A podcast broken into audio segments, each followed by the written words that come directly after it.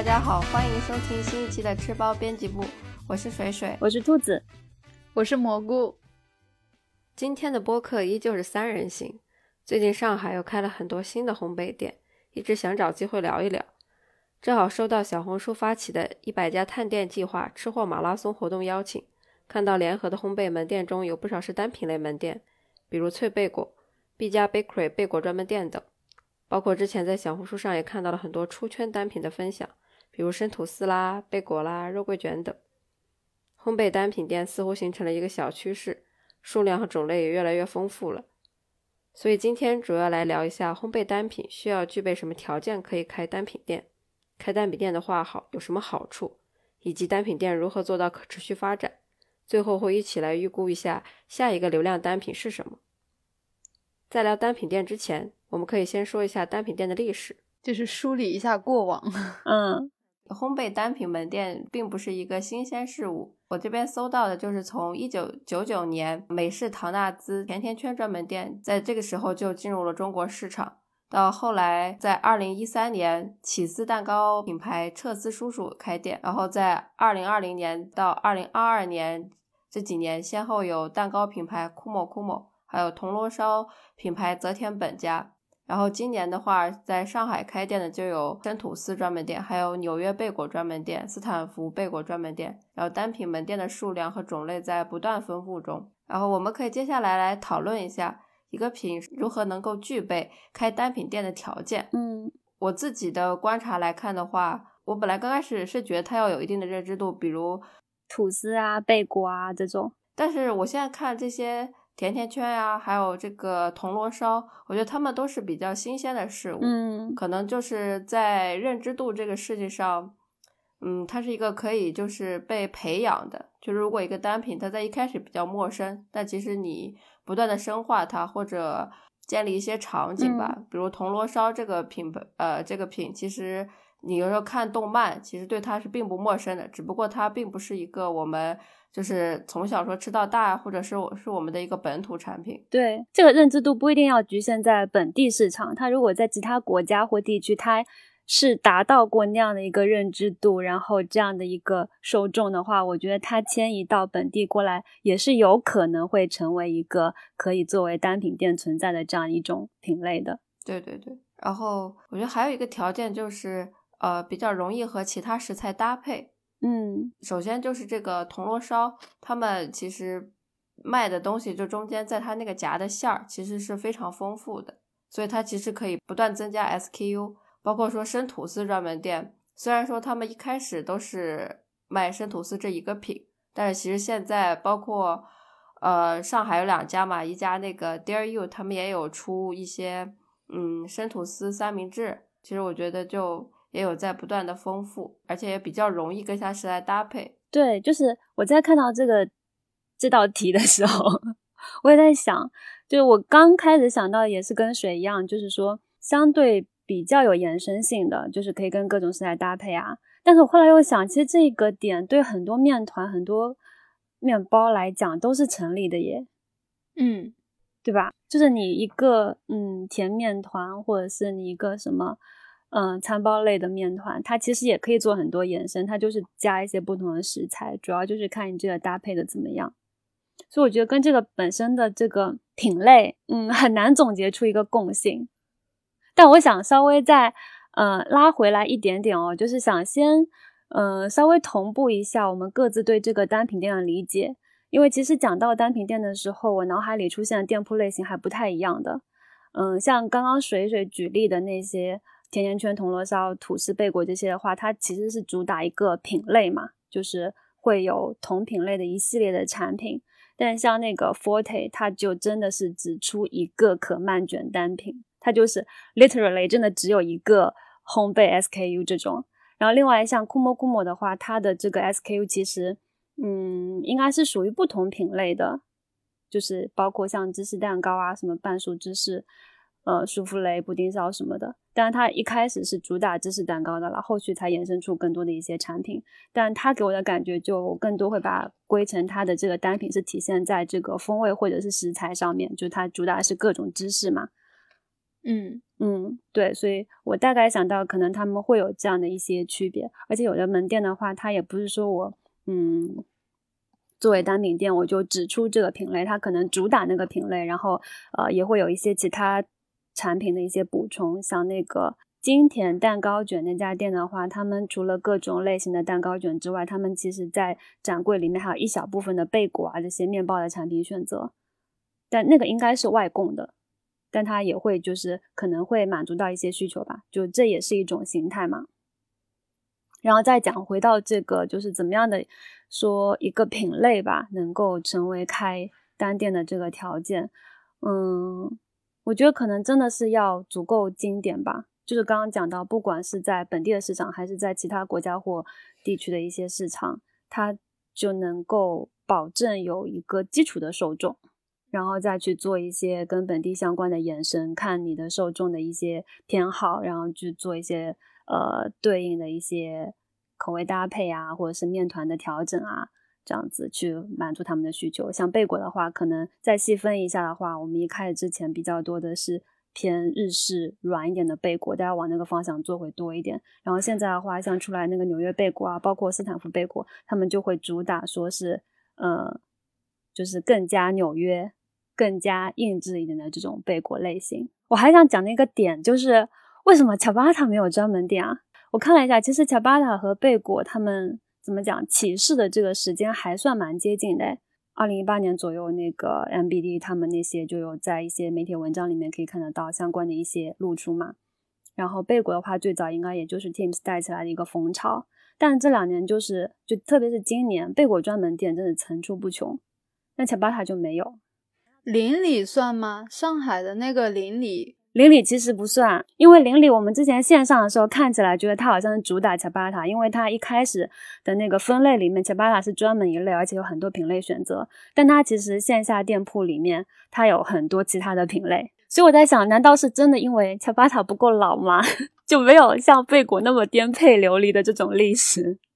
我觉得有可能哎，因为其实我们在聊到就是一个品如何能够成为开单品店的这个条件的时候。我就回想了一下，我们国内除去我们说的这个，其实比如说你要是近期的，也就从二零一三年开始的彻斯叔叔，或者是说库莫库莫嘛，但这个也都是二零一三年的事情了。你如果要是再往前的话，我能想到就是国内有什么，我们不局限于烘焙品，就只说这种专卖店，我第一个想到的就是面馆子，就比如说上海的面馆子，就只出面这一个品嘛。嗯，然后想了一些什么终点之类的，我发现终点也很少说我只做一个产品的，就是所谓的一个单单单品门店的。那你说像包子啊什么这种？但是你想，以前就是在菜市场旁边，经常会有那种卖非常老式的蜂蜜蛋糕跟老蛋糕的。如果说他们也能算是有一个独立 有一个独立门店的话，那他们其实也是一个单品店。但我确实很难想到一个特别，就是我们大家都觉得哦哦哦是那个东西哦，就是有这样的一种感觉的比较有共识的单品店。所以我就在想，是不是还没有挖掘出来，还是怎么样？但是呢，如果要是往日本去看的话，因为像刚才。兔子有提到的，就是有一个非常非常基础的大众的一个共识，并且它也是有历史、有故事可讲的。我当时在梳理的时候想到了以前写那个年轮蛋糕的时候，跟卡斯特拉的时候，他们就是在日本基本全是以单品店的形式存在，门店历史都是从几十年跨越到几百年的这样的一个历史。然后我总结他们的那些点的时候呢，我觉得他们其实比较突出的一个特点，一个就是。比如说，国民的认知度是非常高的。你像卡斯特拉他们这个，以前其实是作为奢侈品嘛，而且就算是现在的话，他们也都是作为结婚啊、婴儿出生啊，或者是说我要去探望病人啊，我去感谢客户啊，作为伴手礼啊之类的，就是很常用的一个。一个使用的场景，然后年轮蛋糕呢，又是一个他们不管是说，呃，有女儿节，或者是说有孩子出生，或者说有结婚，也是很常用的一个通用的一个伴伴手礼，就他们都会有一些祝福的祝福的那种意味在里面，所以他们的就是可以支撑起他们这一个单品，然后有很多很成熟的这样的一个门店去做去做这个东西。然后我想了一下，我们国内好像只有月饼 有这样的一个。国民认知度又到位，然后又具备就是那种祝福啊、团圆啊那种很多美好的我们的一些美好的期冀在里面。然后其他的比较稀释的，我暂时想不到，因为本身这个东西也太新了，它移植到国内也没多少年。嗯，你刚才说的就是关于卡巴塔，就是它为什么没有流行起来？我想的是，我觉得现在市面上真正把卡把卡巴塔做好的不多，所以其实很多时候他们的出品呢都有点丑。然后卡巴塔面团它的含水量比较高，所以它其实是有一定的技术含量的。我我刚刚也想到说，是不是因为就是如果卡巴塔和贝果相比的话，其实卡巴塔比较的。是有点难的，而且它是现在是有那种，比如说工厂生产嘛，好像也没有，就是没有贝果那么多。我觉得其实贝果看起来就比较的容易一些吧。嗯，他们倒也有，但它可能含水量没有那么高，就不是多加水类型的。所以这样子看的话，其实我们现在能想到那几个品，它可能确实是比较，如果要往规模化发展的话，它是比较适合在工厂上去做一些规模化的生产的。像蛋糕卷啊、贝果啊、吐司，包括像甜甜圈、可颂、起酥类的一些产品，相对都是在工业上也是可以比较成熟生产的一些东西。而且我觉得可能也跟时代的一个发展有关系。嗯，比如说现在贝果这么火，我总感觉它跟一定就是这种嗯消费啊，还有中产阶级啊，还有大家的很多一些呃关键词的引导是非常有关联的。就导致它本身其实它在国外它也是这样的一个呃措辞的修饰环境，它把这个又移植到了国内，就大家都很买它这一套，然后它确实也更容易去做一些延伸。你如果单卖一个恰巴塔，那你其实也就从十几块到三十块左右嘛。但是你贝果，你如果做成餐品的话，它确实就是这个客单价是可以提得上来的。我觉得这个价格上可能就主要就是看。呃，你的一个克重的大小，再加上食材的使用嘛，嗯，他们的价格区间，我倒觉得不会是差异太大的，但可能真的就是一个是刚刚讲到的那个制作难度上面，然后另外的话就是可能行业现在就先着力推贝果吧，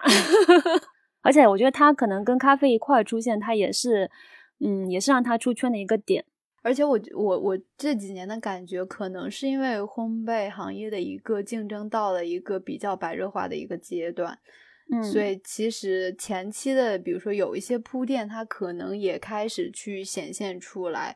嗯，你像现在大家讨论度很很很高的什么贝果啊，还有肉桂卷啊，包括你我们二零年去介绍潘纳托尼的时候，其实这个东西知道的人都没有那么多，是非常小众的。但是你看，经过了这几年，到今年就大部分门店也都会上新潘纳托尼这个产品了。就我觉得它刚好是一方面是市场的竞争它比较充分了，一方面是我们前期的很多铺垫已经开始慢慢的就是。嗯，我觉得它的影响力是在慢慢的凸显出来，所以就导致，如果说我要去走一个差异化竞争的话，以前我们肯定走的是一个全品类的一个路线嘛，那现在我可能会想，那我是不是可以做的更加精专一点，我专注于一个品类？那如果说是风味或者食材的话，其实也基本上就是说这个要够经典，然后。要受欢迎程度或者说讨论度、普适性要比较广一点。不管是芝士啊，还有肉松，甚至是榴莲，它都有单独对应的一个品牌。这样，嗯，还有想到什么其他的以风味型或者食材专门挑起一家品牌或者一家店的吗？肉松，我刚刚想到就是那个鲍师傅那个肉松小贝，桃酥算吗？但桃酥我觉得有一点可能是走。中式糕点风吧，我是觉得它它有了一定的规模了之后，首先它的桃酥是足够便宜的，应该也不是说太大的一个盈利的一个产品，是它规模化生产了之后，它就相当于是一个引流的产品。那这样子讲的话，你像嗯。我们再看稍微多一点，就比如说看到预包装类的产品，那蛋黄酥这个单品做起来，它就是做的更加标准化，然后在品质上去做优化、去做提升，然后把它打造成了一个超级大单品。其实蛋黄酥它之所以能如此的，就是嗯这么推起来。它自己就是做了一些本身的产品优化，我觉得也是，嗯，相当于是给他铺垫了一些，就是打通了一些路。因为他最开始的时候不是就是把那个用的油脂替换成了黄油嘛，然后就是麻薯的部分也是后面就是创新的时候加入的，所以它不是原来的一个蛋黄酥比较传统的一个面貌了，它还是做了一定的革新，它还是新做了一下这个品，嗯。但蛋黄酥好像很难做成专门店哦，可能它就价值感在那里了，或者就是只能走手做，大概可能就是一家店这样子。而且感觉壁垒也不是很高，他们就是独立的门店生产，或者是说那种网上售卖的，他没有其他点可说嘛，或者是说他确实就是这么做的嘛。嗯，但我觉得如果要是蛋黄酥做成单品门店的话，它确实是好像就是消消费的频次没有到那么高的一个地步。这个也不一定吧，我现在越想越觉得它可能跟思康差不多。思康还可以现做嘞，但蛋黄酥在我这儿，它就跟现做一直扯不上任何的关系啊，知道嗯，所以它它就算在门店售卖，我也会觉得它是工厂生产了出来，或者是说他们从其他地方进了货放在这儿卖一下而已，就跟我就是想象中的烘焙专卖店的这种还不太一样。因为就是就我们所所知的话，就是蛋黄酥的。产能实在是太多了，所以可能就会觉得很多都是工厂出来的，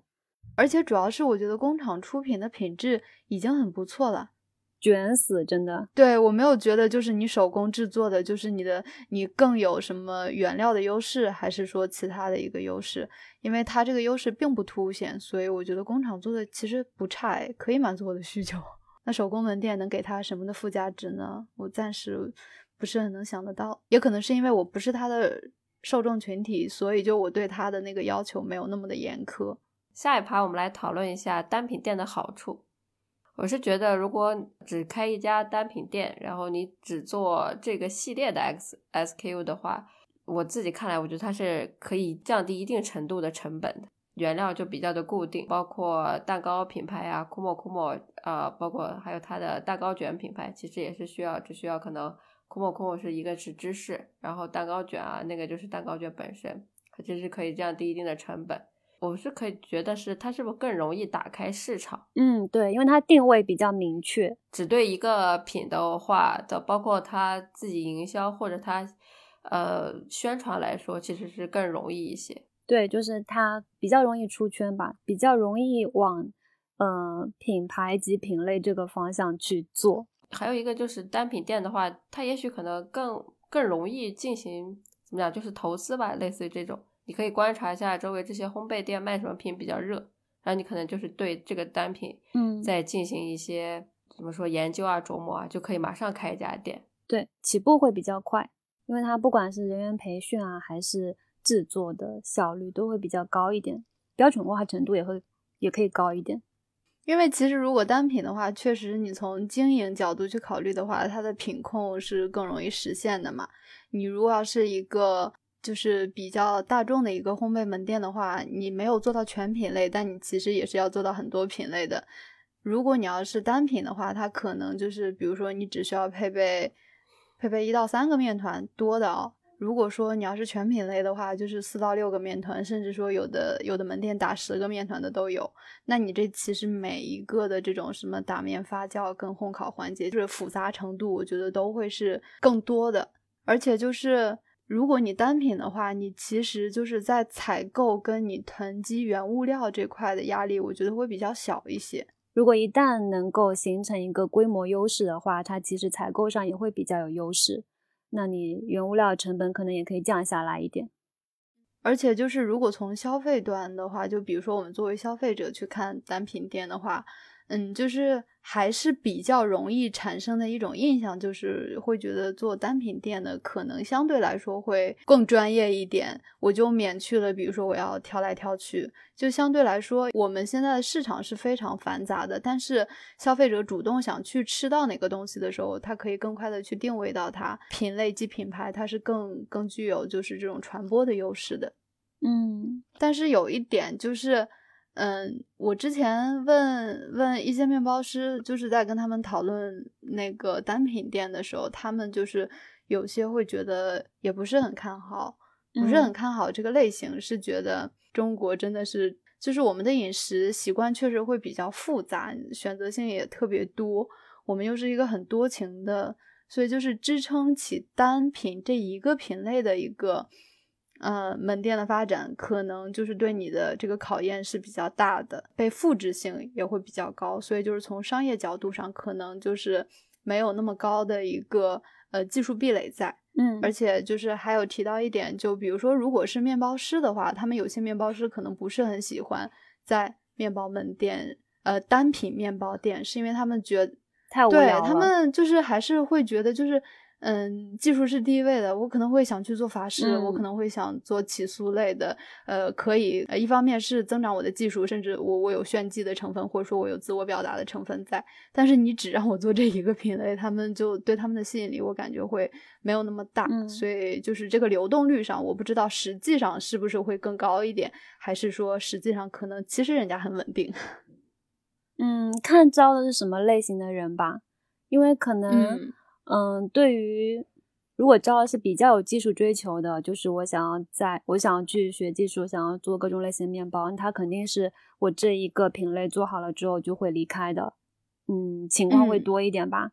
那如果说因为有些单品它本身技术要求其实也没有那么高，那招到的人的话，他本身也不是说我一定是面包师或蛋糕师出身。我只要把这一个东西学好，就可以上手来做。那他这种其实是很稳定的，所以还是看招聘的人。嗯，想到那个就是我上海开的那个蛋糕卷，大家给他的评价就是磨洋工，这边只负责卷，那边只负责抹奶油。我觉得真的，我觉得干时间长了，觉得自己是一会觉得自己是一个人形机器吧，确实还挺乏味的。但但是他们之前不是还夸鲍师傅的那个呃也是同样的分工，就是有专门的人挤那个呃沙拉酱，然后专门的人抹抹肉松什么的，但他们就就超级高效，然后备受好评。同样的模式，如果那蛋糕卷高效，说不定大家也会夸。他们就是选了一个高效模式，然后结果这么低产。呃 对对，我们说了一下单品店的优优势和劣势。那从我们的就是自己的观察出发，你们觉得单品店就是怎么样可以实现一个可持续发展？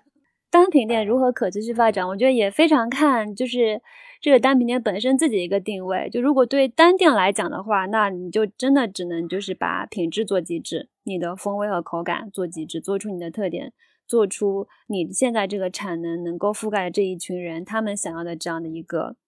东西，嗯，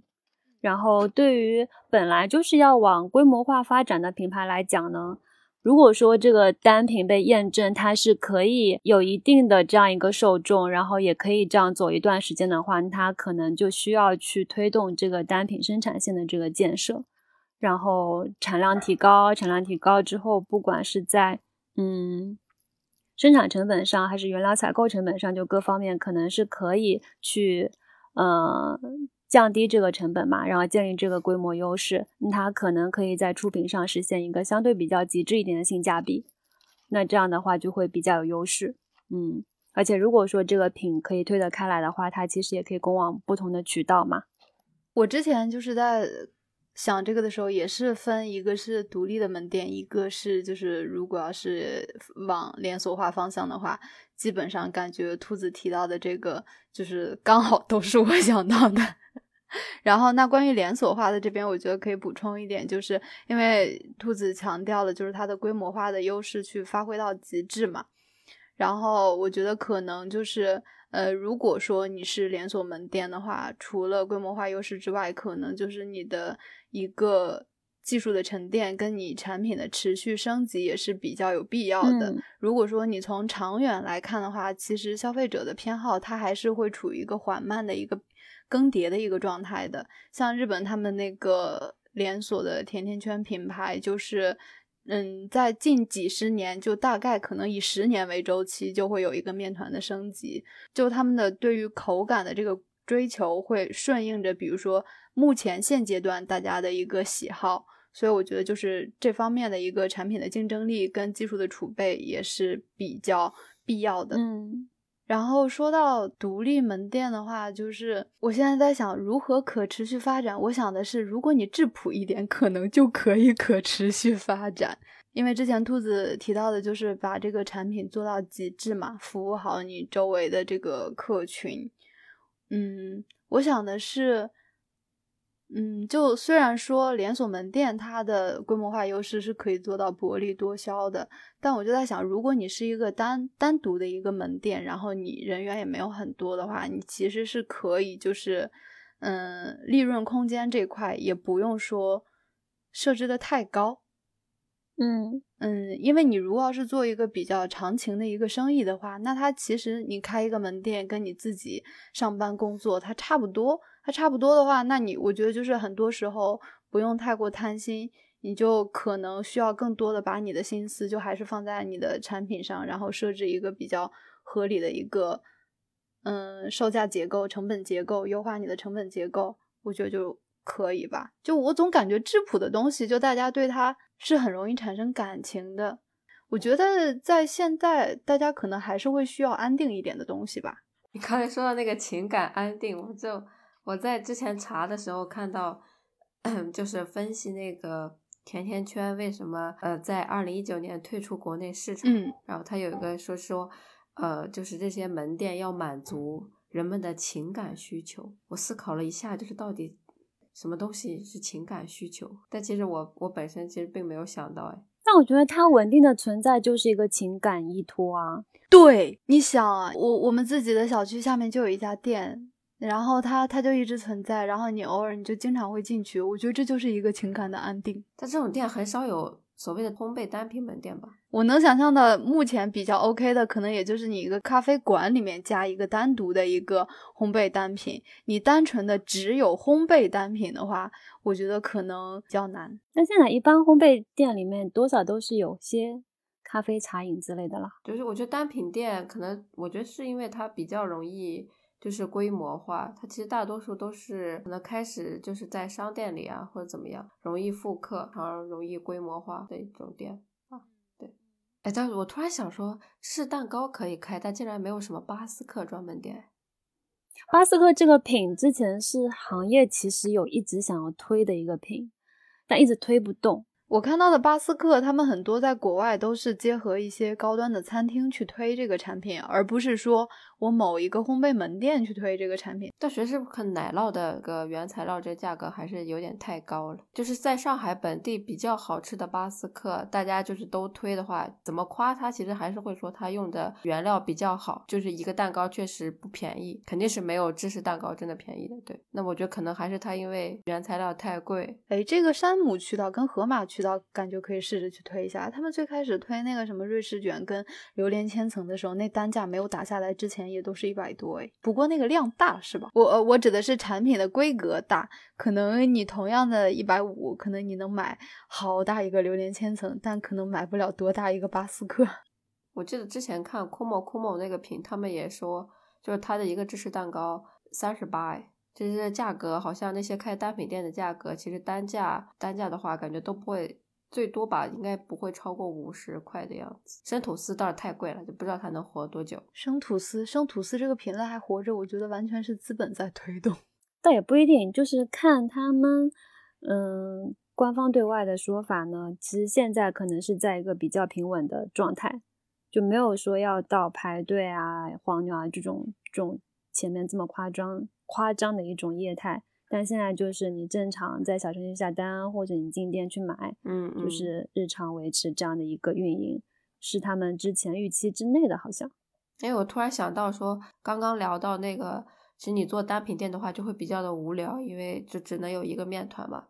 我在小红书上面有观察，呃，有关注新一，就是新一那个铜锣烧他们的一个研发人员，他们就是在馅料上的研发。反应该有激发他们的创造性，对，加什么马蹄呀，加布丁啊这种，对，因为这样应该是比较有趣的。那单品店如何可持续发展呀？就我们以上的讨论，那预测一下接下来的流量单品，或者是说它可以支撑起它成为单品店的，你们要颁给谁？其实我有想到碱水，我觉得碱水应该可以吧。然后呢？然后还有一个是。我其实，在一开始有想到说，就现在大家可呃，你看上去大家其实是在追求健康啊这些，但其实也不一定。就是肉桂卷，它其实还是蛮受欢迎的，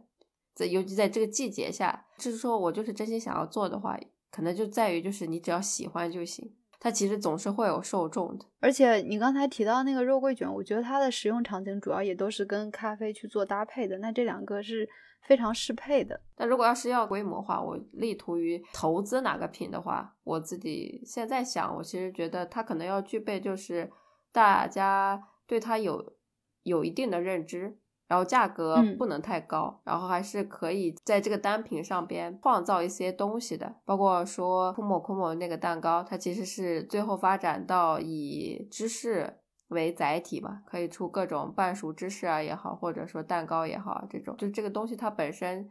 是具有更多的创造性。我有两个方向比较极端，一个有点放纵，一个是比较健康向一点。就我觉得甜甜圈这个品还是可以做的，就是对小朋友啊、年轻的朋友啊，那种代谢又快又好的朋友们，我觉得吃甜甜圈还是很快乐的。然后我们刚刚其实也有讲到日本的那些甜甜圈的专门店嘛，像那个 Misto，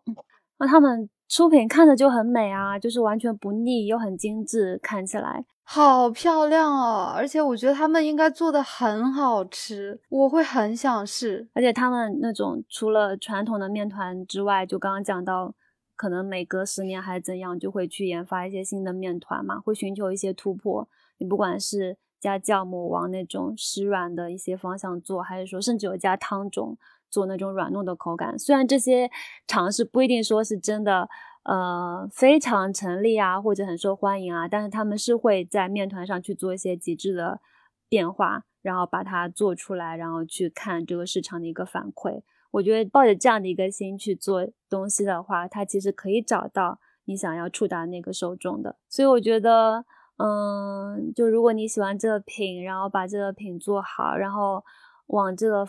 就是它又能够满足你心情上的这样一个愉悦的追求，同时如果你现在做的不要那么甜腻的话，它还是有市场的。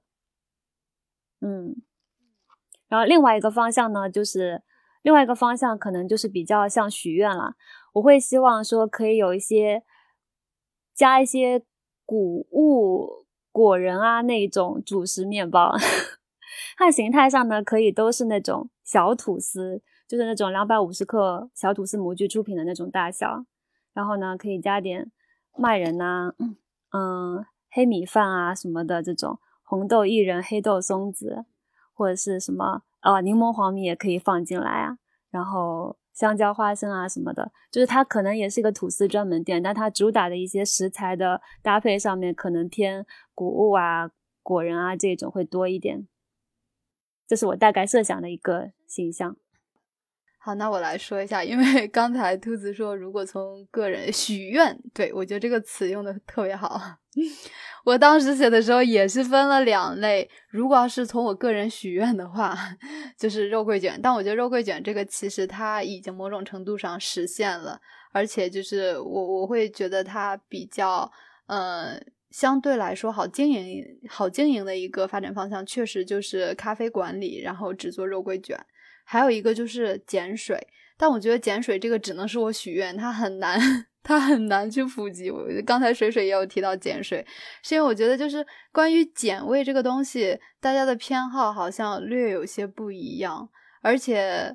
我我可能会希望那个做比较纯粹一点的碱水，而不是说那么多馅料的一个碱水。但这个品类我是希望它能有够，它它能够有专卖店的。因为我会，我会很想吃碱水。就如果是许愿的话，如果要是说，呃，切实的考虑到经营的话，就是西式的烘焙产品。我想了一圈儿，我没有 想到，但我就在想，可能可以去从终点里面找一些灵感，从一些比如说用户基础、口味比较大众化的方向去考虑的话。我觉得我可能会在那种都是老小区的地方租一个很小的铺子，然后基本上就做传统的枣糕就可以了。我也不打什么健康的概念，我就打小时候吃的那种，就是纯纯的枣糕就可以了。这个应该有吧？虹口枣糕啊什么这种，这个许愿马上就可以实现。哦哦，那我要去找一找。还还有一类就是从经营上。我不知道哎，因为我觉得现在其实很多时候做品牌不一定是你产品做的有多好，而是你的就是特别会经经营宣传。我觉得很多人特别擅长运用营销跟宣传吧，很会做传播，所以我觉得可能容易讲故事，而且容易去贩卖一些中产阶级概念的，可能就是还是能够挖掘出一些产品来的。我大概是这么觉得。我突然想到一个品。我觉得它可能接下来也许会出现类似于专门店啊那种，就盒子蛋糕这个品。我记得很久以前它是有，就可能在淘宝上卖的很好，然后后来有出现那种黑心工坊的事情啊。这个品在手作市场就是非常的红，而且它很容易就是口味叠加，而且它本身的价格，我自己看手作的话，我觉得其实它也不是很高，觉得说不定也许它线下开店也好啊，或者说它可以从手作市场地方进入到可能烘焙店里啊这样。我觉得，因为我刚才想到的是，在水水介绍的那个情境里，不是在门店，是很多那种，它其实是属于一个在线上很火的。比如说以前大家很多人去一起一起去团这个产品，所以我觉得它其实做的时候，那个首先那个品质其实就很一般，第二就是它的那个卫生确实也不一定达标，第三就是我购买了之后，除非它很快的这种同城送之类的。不然我再拿到手的时候，它确实肯定已经很不新鲜了，而且它又不像面包，面包至少是烤熟的，你这个蛋糕它都是很多都是冷冷藏出品的这样一种形式。而且盒子蛋糕在我这儿，我总感觉它好像不算，它它能算是一个单品嘛？因为我觉得就所有的蛋糕放到盒子里都可以叫盒子蛋糕，所以我会在想，它属于一个我们今天要讨论的一个呃单品的形式吗？形态上也可以算吧。这种，嗯，它可能不是就只做这个单品，但在线上是会有一些这样的品牌在卖，就是以冷冻冷藏的形态在卖这样的一些品的，还挺多的嘞，就是那种盒子蛋糕。嗯，我们预测的有哪些？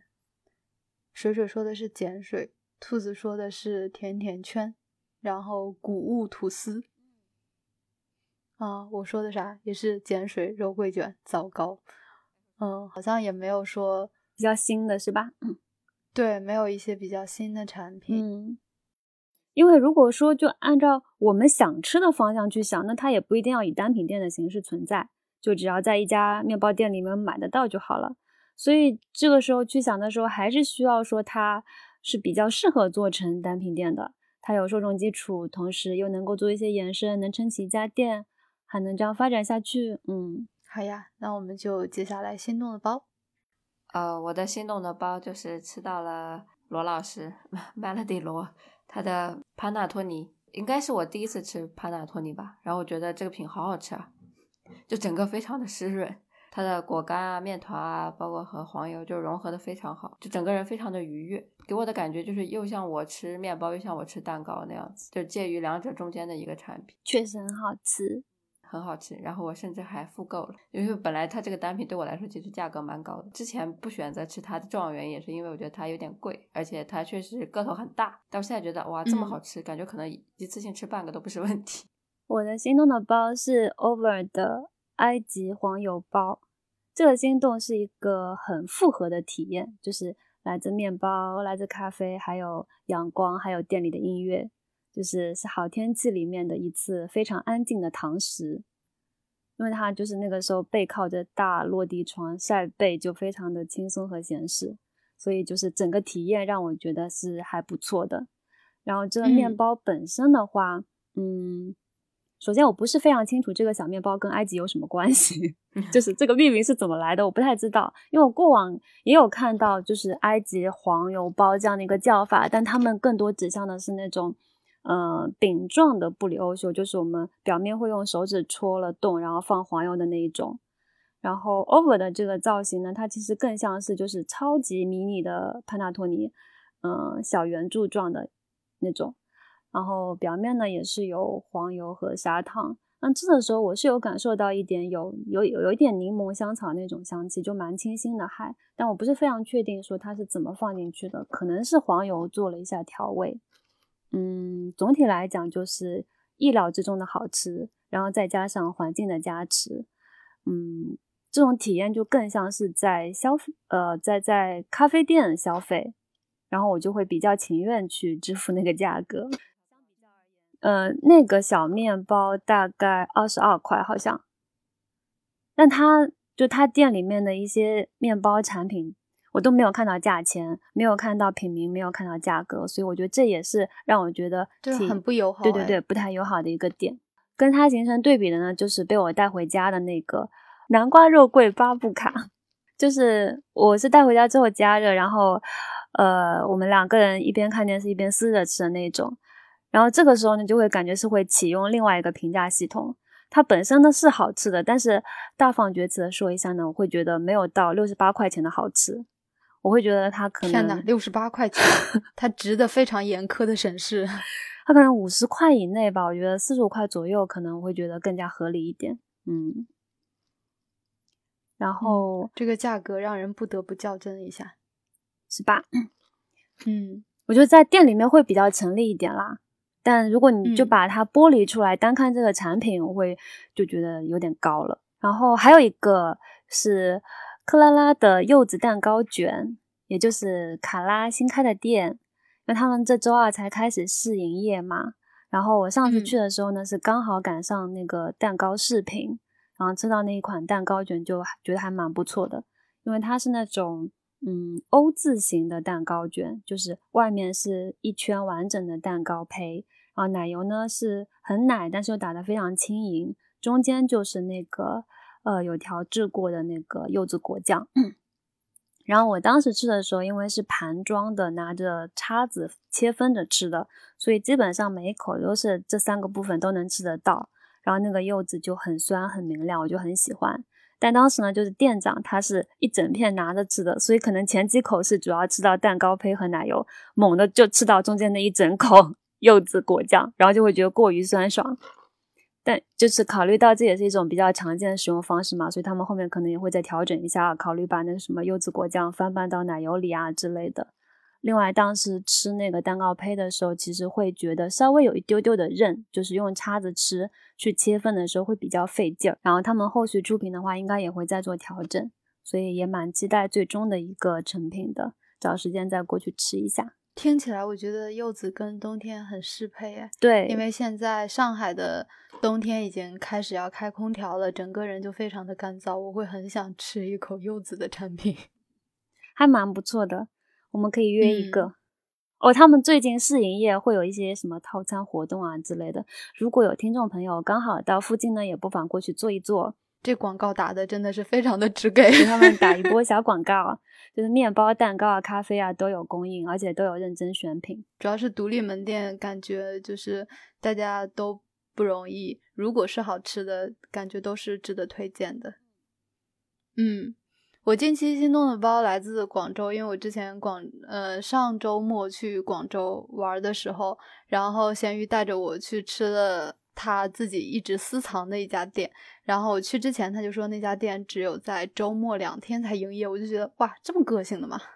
然后我我今天就是因为我们要说心动的包，我就去把它的具体的就是全名去搜了一下，就我吃了哪一款，然后就不小心看到它的价格，我就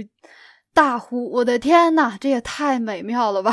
就是它是那种切片的欧包，然后给你搭配的西餐。就是整个的一个 setting 上来，你知道多少钱吗？均价五十，妈耶！你知道这这种样的酸包，它切了两厚片，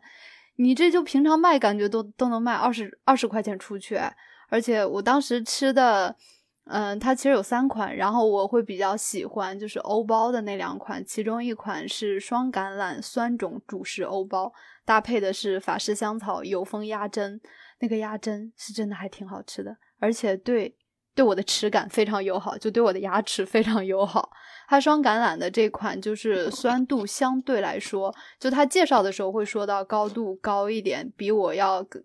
第二款介绍的那要高一点。但我觉得其实已经相对非常柔和跟明亮的一种酸感了。然后吃的第二款是桑葚莓果酸种主食欧包，搭配的是手制瑞典丸子。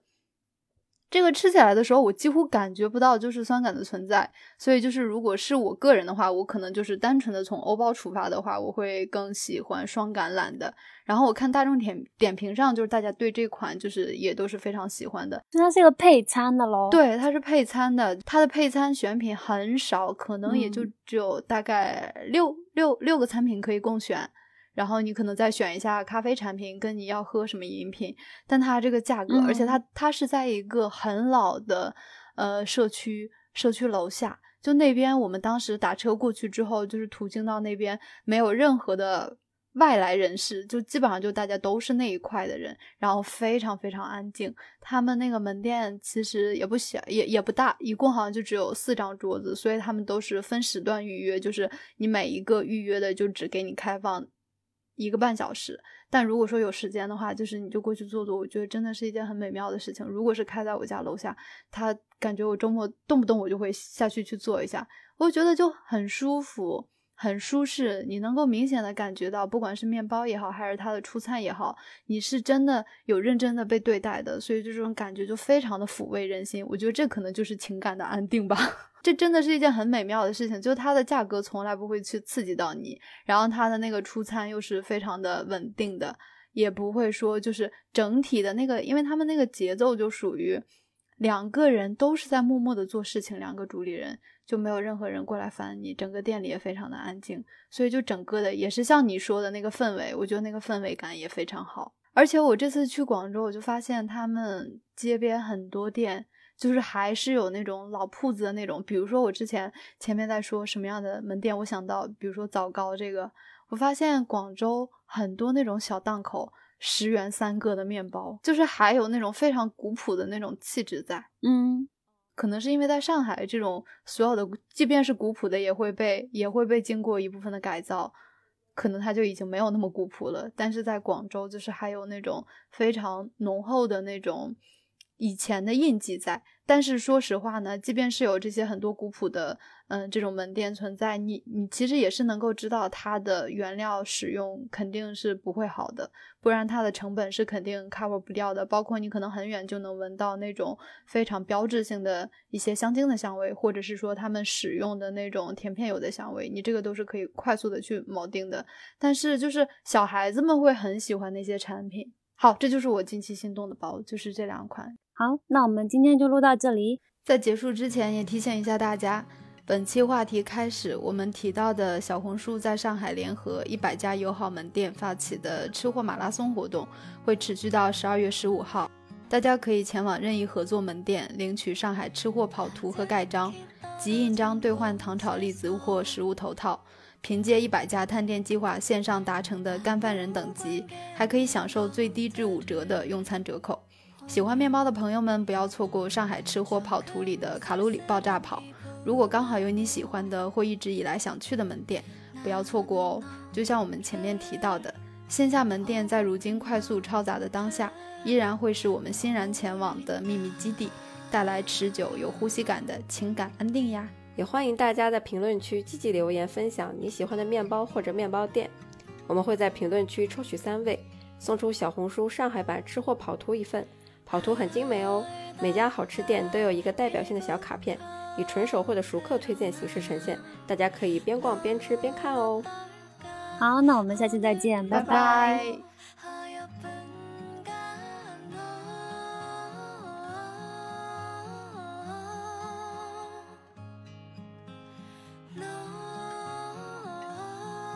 感谢大家收听。《吃包编辑部》是 C I B 推出的一档聊烘焙的播客节目，你可以在苹果播客、小宇宙、喜马拉雅搜索《吃包编辑部》进行订阅，也可以关注 C I B 烘焙技术研究所微信公众号获取更多节目信息。我们下期再见。